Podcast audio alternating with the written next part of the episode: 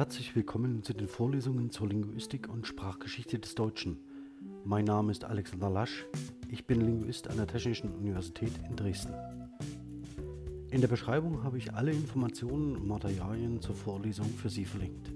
Besonders freue ich mich, wenn Sie vom Feedback-Formular Gebrauch machen. Haben Sie dafür im Voraus recht herzlichen Dank.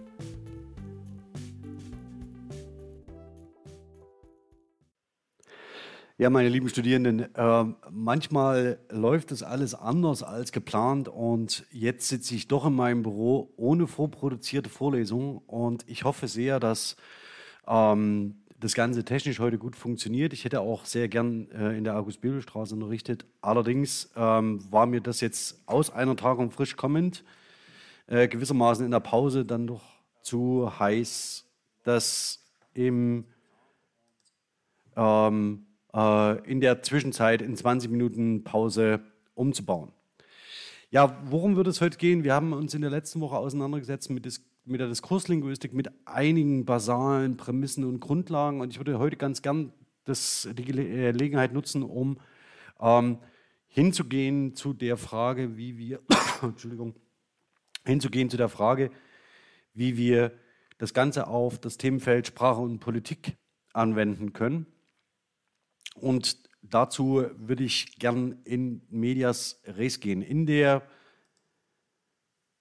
Matrix-Gruppe zur Vorlesung habe ich einen Link geteilt und zwar noch einmal zu Erich Mühsams Der Gefangene. Sie erinnern sich, in der allerersten Sitzung haben wir in der Diskussion ähm, uns an Erich Mühsam entlang gearbeitet, allerdings noch ohne, dass wir irgendwelche theoretischen Prämissen und Grundlagen uns genauer angeschaut haben. Das sieht heute anders aus. Wenn Sie möchten, darf ich Sie bitten, dass Sie ähm, den Text aufrufen und ihn während der Vorlesung im Hinterkopf behalten und vor allen Dingen möglicherweise sich schon einige Kommentare dazu notieren. Ähm, das ist aber keine Verpflichtung. Wichtiger ist mir erstmal, dass Sie in der Matrix präsent sind und miteinander diskutieren und zum anderen, äh, dass Sie dort möglicherweise Fragen sammeln und ähm, die wir dann in der Videokonferenzschalte ähm, ab ungefähr ähm, 12 Uhr werden diskutieren können. Gut, zum Thema der heutigen Vorlesung muss mein Telefon noch rausnehmen, damit ich die Matrix im Blick habe ähm, und Ihre Fragen und Diskussionen sehe. Ähm, wir werden uns heute ähm, konzentrieren auf ähm, die, das, den Themenzusammenhang zwischen Sprache und Politik und ähm, können von der Sache her ähm, einsteigen oder zurückschauen auf eine sehr lange Tradition ähm, der äh, Auseinandersetzung mit politischem Wortschatz. Das, damit fängt es alles an. Darauf kann ich heute nicht im Detail eingehen. Das, was Sie heute ähm, hier in diesem äh, kurzen Input bekommen, ist ein Überblick über das Thema, das gut eine ganze Vorlesung füllen könnte. Wenn Sie Lust haben, Schauen Sie bei den Aufzeichnungen von Simon Meyer-Vieracker zum gleichnamigen Seminar Sprache und Politik vorbei. Dort können Sie das noch einmal vertiefen. Und ähm, Stich, das Stichwort sei ja ähm, wenigstens einmal genannt, die Lingua Tertii Imperii von Viktor Klemperer ähm, bildet mehr oder weniger einen Ausgangspunkt für die Auseinandersetzung in der Geisteswissenschaft ähm, innerhalb in Deutschland mit bestimmtem politischem Vokabular. Ähm, und wenn Sie das noch nicht gelesen haben, tun Sie das. Das ist ein Augenöffner. Ja, ähm, zur Wiederaufnahme nur ganz kurz die schon ähm, diskutierten äh, oder schon vorgestellten ähm, äh, Publikationen, ähm, die hier relevant werden bei diesem Thema ähm, nämlich die Einführung der Diskurslinguistik äh, sowohl von Spitzmüller ähm, und Warnke und Nier und das sprachliche Rollenverhalten von Markus Müller das wir uns in Erinnerung rufen sollten, wenn wir über diesen Zusammenhang von ReformatorInnen und Revolutionären sprechen.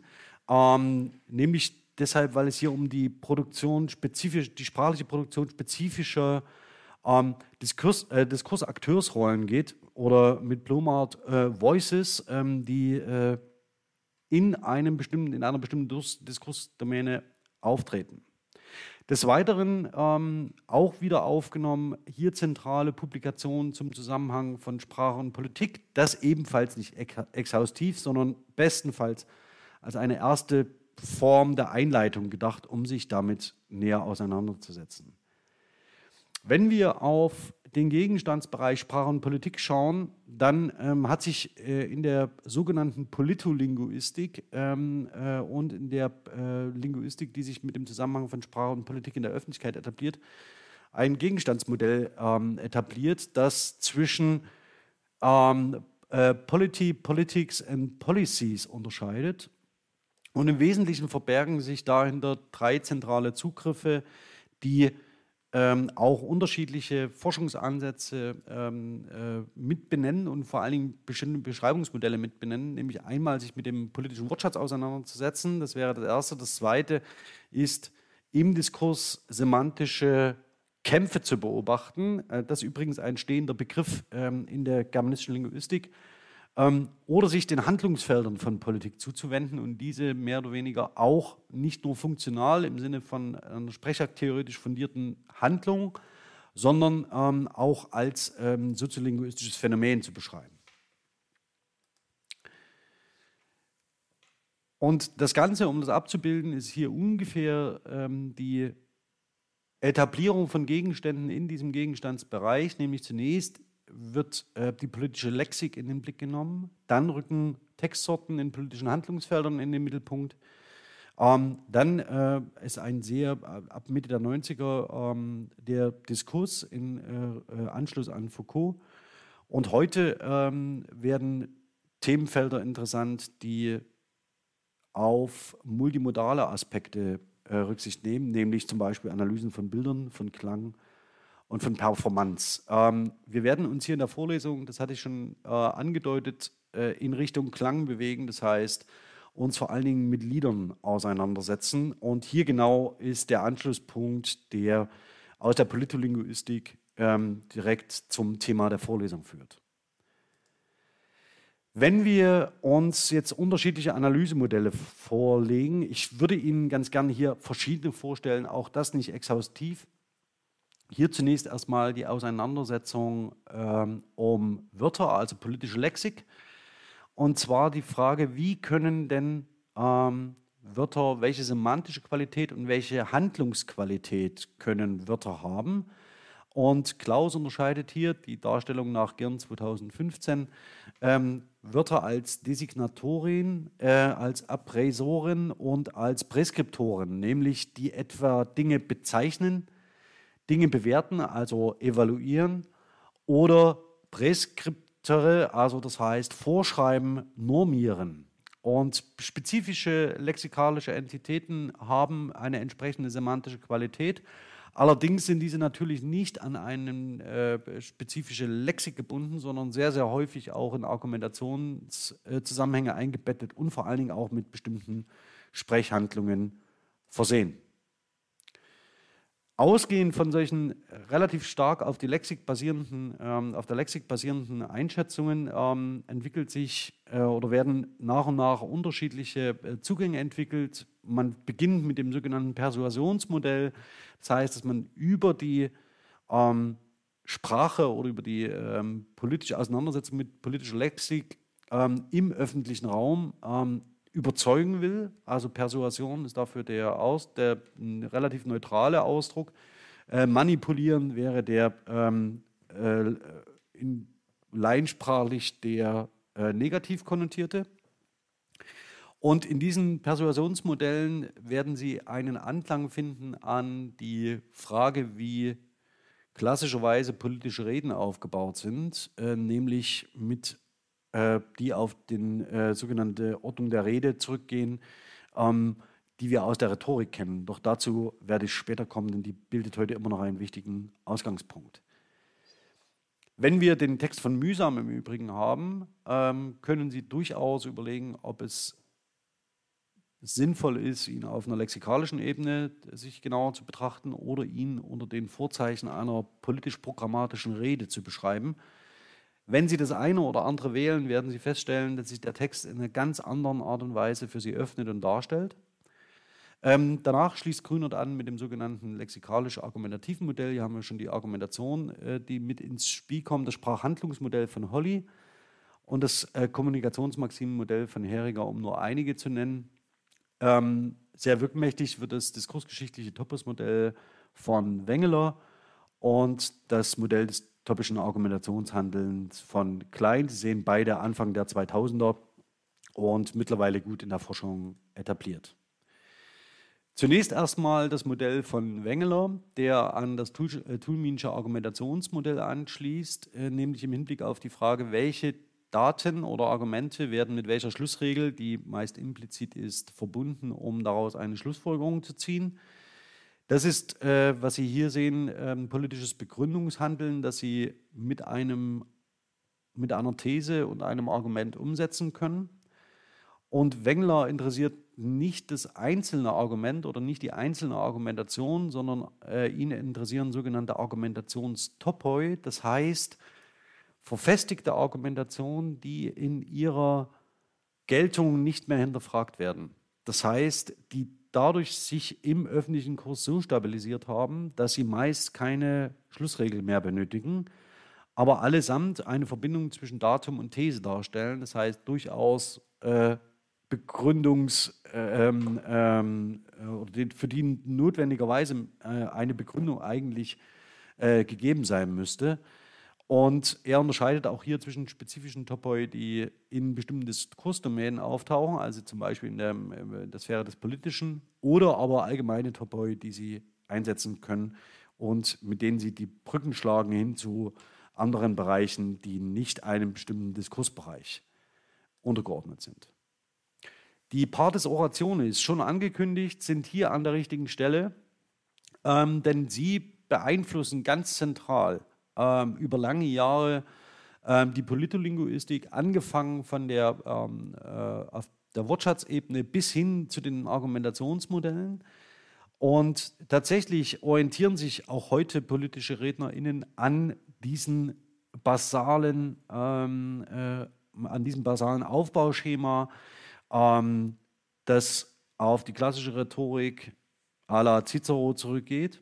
Ähm, Sie sehen es, die Quelle auch angegeben, Cicero de Oratore, äh, in denen es im Wesentlichen in dem Hauptteil, in der Argumentation, ähm, auf drei Faktoren ankommt, nämlich einen Beweis zu führen, ähm, die Sympathie der ZuhörerInnen zu gewinnen also das, und schlussendlich das Publikum zu beeinflussen. Äh, Movere ist hier der lateinische Fachterminus, ähm, der im Wesentlichen ähm, sich mit dem Persuasionsbegriff ähm, relationieren lässt. Äh, sowohl die klassische Rhetorik als auch die Politlinguistik spricht in diesem Sinne nur in spezifischen Kontexten von Manipulation ähm, und ansonsten von Persuasion oder dem Bewegen der Zuhörerschaft zu einer dem Redner oder der Rednerin geneigten Meinung.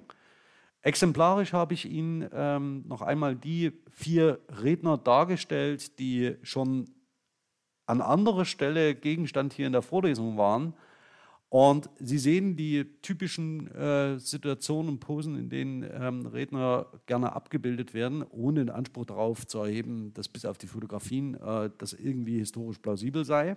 Allerdings ist die politische Rede, also die Programmrede, ähm, ein zentrales Mittel für Reformatoren und Reformatorinnen und Revolutionäre, ähm, das Publikum für sich zu gewinnen. Ja, also das heißt, das ist die, äh, wir hatten es beim letzten Mal, die Frage der Anhängerschaft, die man um sich schart. Und das ist genau ein, eines der beliebten Mittel, um dies zu realisieren. Schauen wir auf klein, also das heißt, hier geht es ebenfalls um die Topik von ähm, politischer Rede oder von politischen Handlungen. Ähm, Ganz kurz das Zitat. Demnach beziehen politische Akteure, zu denen im Übrigen auch ReformatorInnen gehören, Stellung zu bestimmten Themen, indem sie aus der Perspektive auf Situationsdaten verweisen, Bewertungen der Situationsdaten vornehmen. Denken Sie auch immer bitte an mühsam im Hintergrund. Leidende Prinzipien oder Werte anführen, Ziele benennen und Konsequenzen des thematischen Handelns oder auch der Datenbewertungen, Prinzipien und Ziele hinweisen.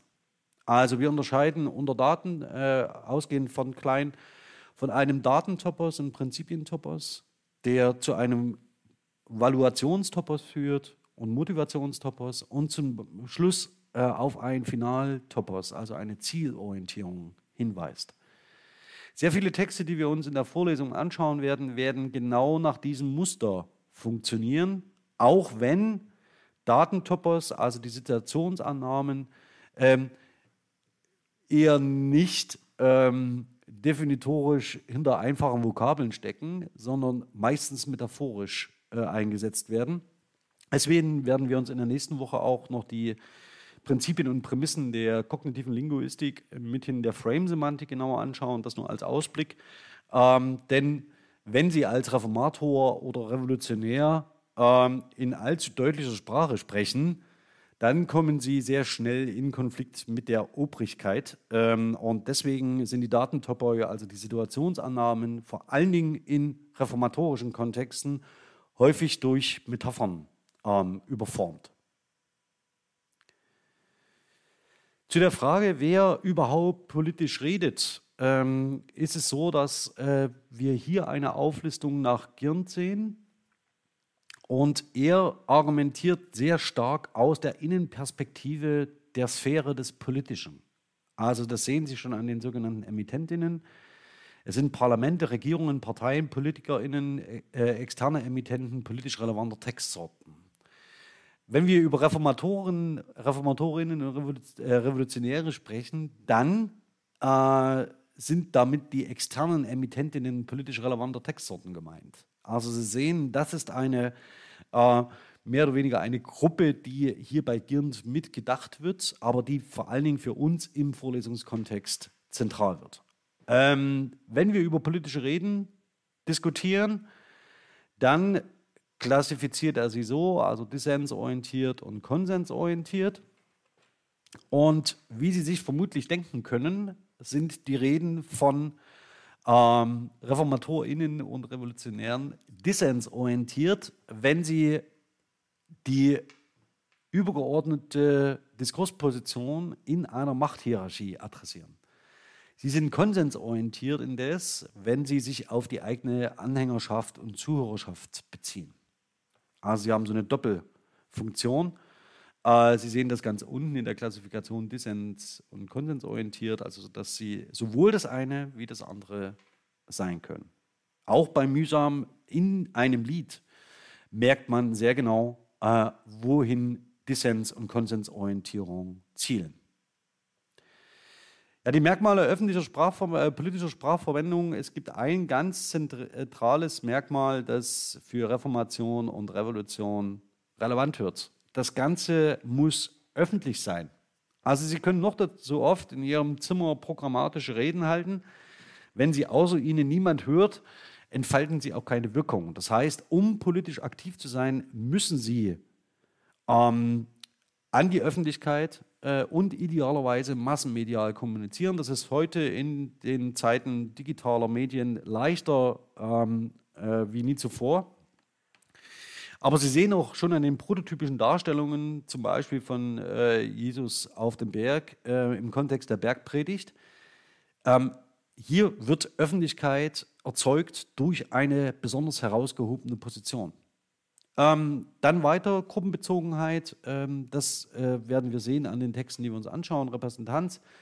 Institutionengebundenheit, ähm, das kommt auf den Institutionenbegriff an, dazu sage ich gleich noch etwas. Und sie müssen an spezifische Diskurse gebunden sein. Also sie sind meist in spezifische Diskurse gebunden. Das hängt natürlich vom jeweiligen Thema ab. Wenn wir noch einen Blick werfen auf das politische Lexikon, also das politische Vokabular ähm, nach Klein, dann ähm, ist hier relativ interessant, dass wir uns auch an Texten, die wir hier beschreiben, solche Differenzierungen vornehmen können. Institutionsvokabular, das erkennt man relativ einfach, das äh, wird landläufig mit Verwaltungssprache identifiziert. Dann haben wir ein Ressortvokabular, das tatsächlich sehr spezifisch ist, von dem wir den Eindruck haben, als wüssten wir, ähm, welcher Institution wir das Ganze zuordnen können, ist aber vor allen Dingen für die fachinterne Kommunikation gemeint. Und dann haben wir noch Interaktionsvokabular, das tatsächlich die ähm, das Miteinander und das Miteinander kommunizieren regelt. Und davon abgehoben, also von diesem rein technischen, von dieser rein technischen Differenzierung, ist sogenanntes Ideologievokabular. Und in dem Punkt ähm, landen wir hier. Eine Reformation oder eine Revolution ähm, schafft Bahn und macht Platz für eine neue Ideenlehre. Ähm, der Ideologiebegriff, äh, der hier äh, verwendet wird, ist neutral. Äh, es ist ein neutraler Beschreibungsbegriff, der sich auf eine Ideenlehre bezieht und in der Ideenlehre, die, so wie wir sie wahrnehmen, in eine spezifische Perspektive hebt. Also das heißt Wirklichkeit und den wahrgenommenen Wirklichkeitsausschnitt aus einer bestimmten Perspektive darstellt. Ähm, diese spezielle Perspektivierung ähm, können Sie auch äh, in Erich Mühsams Der Gefangene sehen. Ähm, und wenn wir über Ideenlernen sprechen und ihr Vokabular, dann kann das denotiv sein, evaluativ oder deontisch. Also, und wir hatten so oft diesen Hashtag Wille, Veränderung, Deontik, dass Sie hier sehen, wo Sie das Ideologievokabular anschließen können. Also ganz massiv an der Deontik, ähm, die sich ausdrückt in diesen Texten, also das, was sein soll, was äh, im Moment in einem speziell dargestellten Wirklichkeitsausschnitt noch nicht realisiert ist. Also das heißt, die Zielstellung, die Zielformulierung, der Finaltopos ähm, der politischen Rede. Ein weiterer Aspekt spielt noch eine Rolle. Ich muss kurz in die, in die Gruppendiskussion schauen.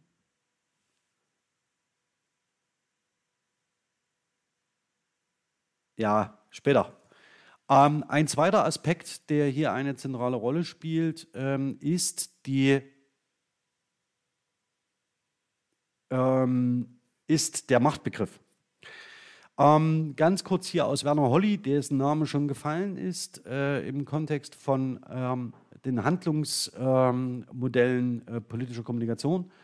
Wie für die anderen gesellschaftlichen Funktionssysteme, Wirtschaft, Recht, Wissenschaft und Religion, ist bei Luhmann auch der äh, auch der Politik ein symbolisch generalisiertes Kommunikationsmedium zugeordnet, und zwar das Medium der Macht, das mit seinem Code der Unterscheidung von Machthabern und Machtuntergebenen bestimmte Erwartungen und entsprechende Handlungen wahrscheinlich macht. Der Begriff der Macht und ähm, hier äh, eines äh, meiner Lieblingsbeispiele aus den äh, letzten Jahren, wenn wir uns ein wenig auf äh, andere Quellen einschießen, und zwar in Game of Thrones in der Staffel 2, Episode 1, The North Remains, gibt es ein Gespräch ähm, zwischen Cersei und, äh, jetzt komme ich auf den Namen nicht, Kleinfinger, Littlefinger, ähm, in dem es um die Frage geht, was Macht sei. Seine Position ähm, ist die, dass Wissen Macht darstelle und ihre Position ist, dass Macht als Prinzip selbst ausreiche. Und sie macht ihm das in einer Szene mehr als deutlich. Also Mach Wissen ist zwar symbolisches Kapital nach Bourdieu, ein Geflecht von Repräsentationsbeziehungen diskursiver Eliten nach Trapp. Wir können Trägerinnen und Vertreterinnen bestimmten Wissens nach Wichter unterscheiden. Und wir können Diskurshoheiten als Ergebnis kommunikativer Zuschreibungen äh, beschreiben. Schlussendlich sind das Effekte, die wir als Linguistinnen beschreiben können. Das reine Machtprinzip, in das sehen wir nur in Sedimenten. Zwei zentrale Publikationen, auf die ich hinweisen möchte, von Foucault in diesem Kontext Sprache und Macht, nämlich einmal Dispositive der Macht über Sexualität, Wissen und Wahrheit von 1978 und von 2005 Analytik der Macht, ähm, das Sie bitte lesen können. Ein zentrales Zitat von der Seite 256 ähm, gebe ich Ihnen nachher noch im Anschluss, nur damit Sie es hier schon mal gesehen haben nämlich um die Frage, wie setzen wir Macht durch und wie brechen wir Machthierarchien auf.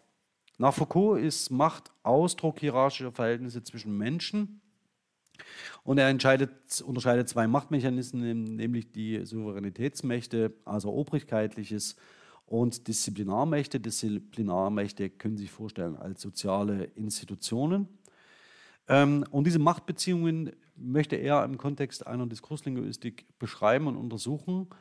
Und äh, ihn interessierten die Verhältnisse von Lenkung und Kontrolle in besonderem Maße und vor allen Dingen, wie Machtverhältnisse Freiheitsgrade definieren. Eine ähnliche Auffassung haben Sie vorhin schon bei Holly gesehen, also wo es darum geht, Freiheitsgrade von Handlungen einzuschränken oder zuzulassen. Der Punkt, an dem wir ansetzen, äh, der Reformation und Revolution, ist, dass der Widerstand, der von einer Reformationsbewegung oder Revolutionsbewegung ausgeht, setzt äh, ein Wissen über die Machtverhältnisse voraussetzt und vor allen Dingen mit der Bereitschaft einhergeht, diese Machtverhältnisse aufzudecken und diese, ähm, diese äh, Machtverhältnisse auch anzugehen und zu verändern. Äh, in diesem Sinne ist auch bei Foucault Wissen Macht. Was ist äh, in der Analytik der Macht das hier eben angesprochene Zitat bei Foucault, ein Ensemble von Handlungen, die sich auf mögliches Handeln richten und sie operiert in einem Feld von Möglichkeiten für das Verhalten handelnder Subjekte. Sie bietet Anreize, verleitet, verführt, erleichtert oder erschwert. Sie erweitert Handlungsmöglichkeiten oder schränkt sie ein Sie erhöht und senkt Wahrscheinlichkeit von Handlungen und im Grenzfall erzwingt oder verhindert sie Handlungen, aber stets richtet sie sich auf handelnde Subjekte, insofern sie handeln oder handeln können. Macht ist kurz auf Handeln gerichtetes Handeln. An der Seite habe ich Ihnen die Hashtags äh, äh, zusammengestellt, die wir in den letzten zwei Diskussionen auf einer vortheoretischen Basis intuitiv zusammengetragen haben. Ähm, das Zitat, ich soll und muss, doch will ich nicht, ähm, zeigt ganz klar eine Haltung an, die gegen existierende Machtverhältnisse Widerstand leistet. Und zwar nicht nur, indem sie sich bewusst wird, sondern indem sie das Ganze artikuliert. Und weil die Frage gerade der Reformation kam, ähm, das Luther in den Mund gelegte, von ihm nicht gesagte, ich stehe hier und kann nicht anders, ähm, ist im Wesentlichen genau dasselbe. Auch wenn er auf der verbalen Ebene freilich nicht den Dissens sucht mit der Obrigkeit, so macht er doch relativ deutlich, dass seine Position eine andere ist und er sich über das Machtgefüge, also in der historischen Zuschreibung, und er sich über die Machtverhältnisse durchaus im Klaren ist. Also der Obrigkeit ähm, den, äh, den, das Gesicht zeigen und ähm, eine bestimmte Position vertreten, ist auch einem Reformator wie Luther nicht fern. Desgleichen sehen wir aber auch ähm, äh, die Handlungen, die Handlungsmuster, die sie bereits identifiziert haben. Das heißt, es geht um fremden Zwang, es geht um den Willen, also die Theontik, um dagegen aufzustehen. Es geht um ein Gefühl von Ohnmacht. Ein Gefühl von Ohnmacht können Sie nur ähm, artikulieren, wenn Sie Machtverhältnisse reflektieren und aufdecken. Die Unverrückbarkeit von der eigenen Position, die mit der eigenen Zielvorstellung einhergeht. Ähm, Sie können dazu aufrufen, etwas zu verändern. Das wäre der Imperativ oder die Persuasion oder das äh, Movere äh, in der in, den, äh, in der, in der äh, klassischen äh, Redeordnung nach Cicero. Ähm, das Ganze hat natürlich Inszenierungsqualität. Ähm, die Deontik und die Sendungs-, das Sendungsbewusstsein spielen eine zentrale Rolle. Ähm, sie weisen sich selbst für ihre Situationsdefinition Kompetenz zu. Sie rechtfertigen, was sie tun. Sie formulieren Ziele. Sie performen. Ja? Das, was sie machen, ist neu, ist eine Utopie.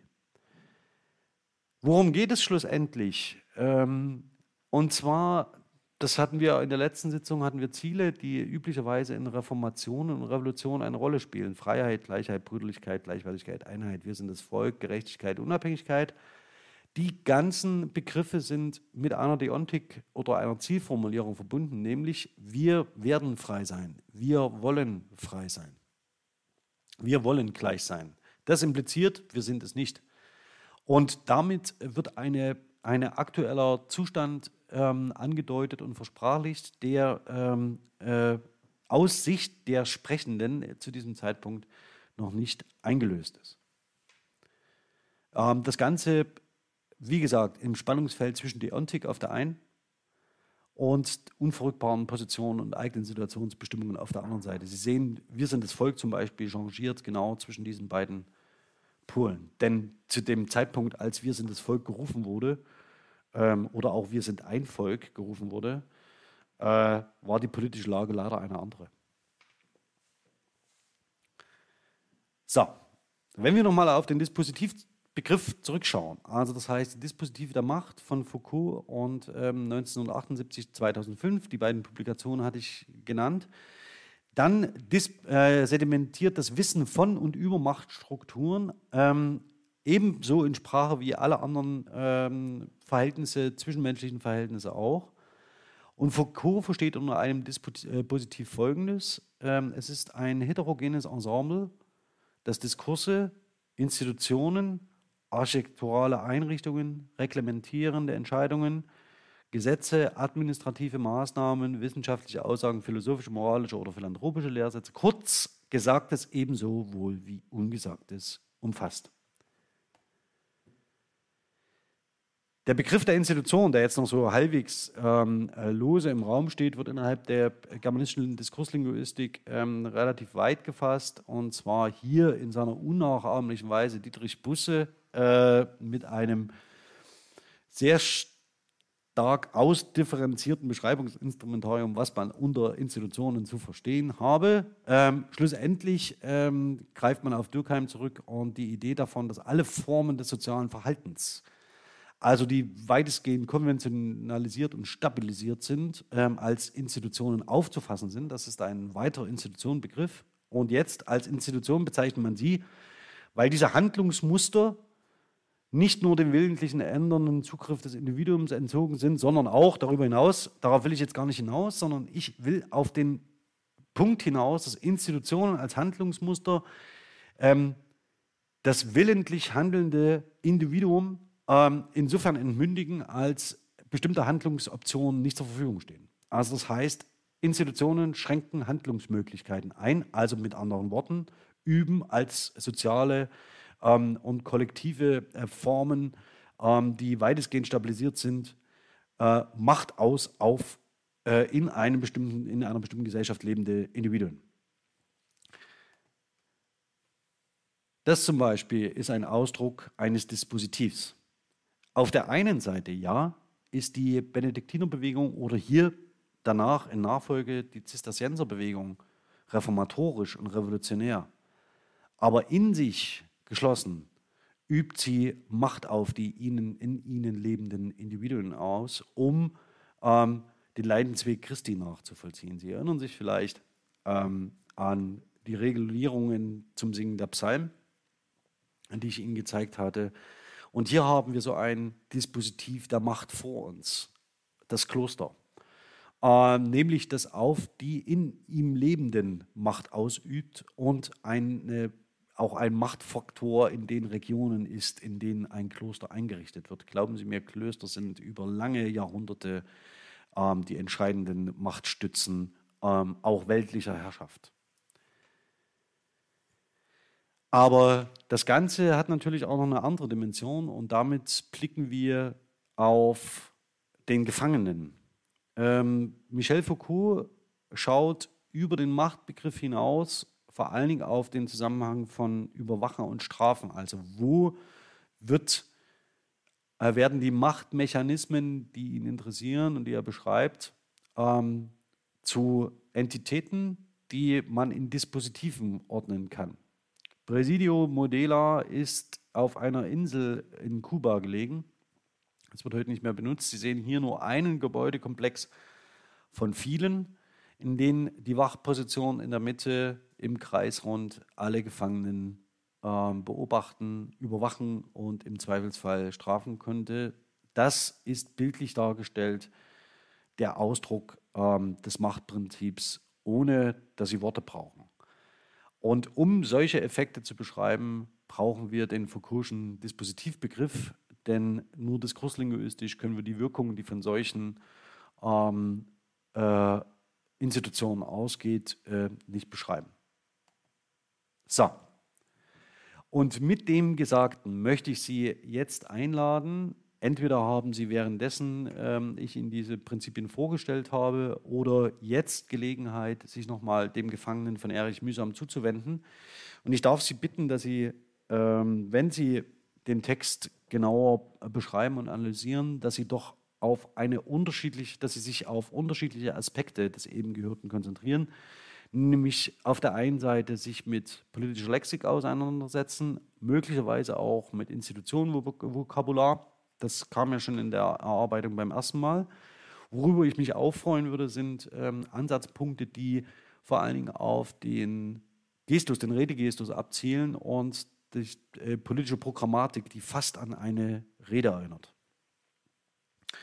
Ja, damit würde ich den Stream für heute beenden. Ich freue mich jetzt auf Ihre Fragen in der Matrix ähm, und ich denke, wir gehen auch gleich in die Konferenz. Der Link folgt. Und ähm, ich hoffe, dass äh, der eine oder die andere ähm, das Ganze als Anregung mitnehmen kann, um sich weiter mit dem Thema Sprache und Politik zu beschäftigen. In der nächsten Woche werden wir uns dann genauer mit äh, einzelnen Aspekten des eben hier Gesagten auseinandersetzen, das heißt, das Ganze weiter vertiefen. Und ähm, ich würde mich freuen, wenn noch aus der Vorlesung weitere ähm, Anregungen, Sie sehen, ich habe die, die Hashtags immer eingebunden, ähm, von Ihnen kommen, um das Thema weiterzuentwickeln und an der einen oder anderen Stelle direkt daran anzuschließen. Für heute bin ich ganz herzlich Alexander Lasch und wir sehen uns dann gleich in der Matrix und der Videokonferenz. Bis dahin.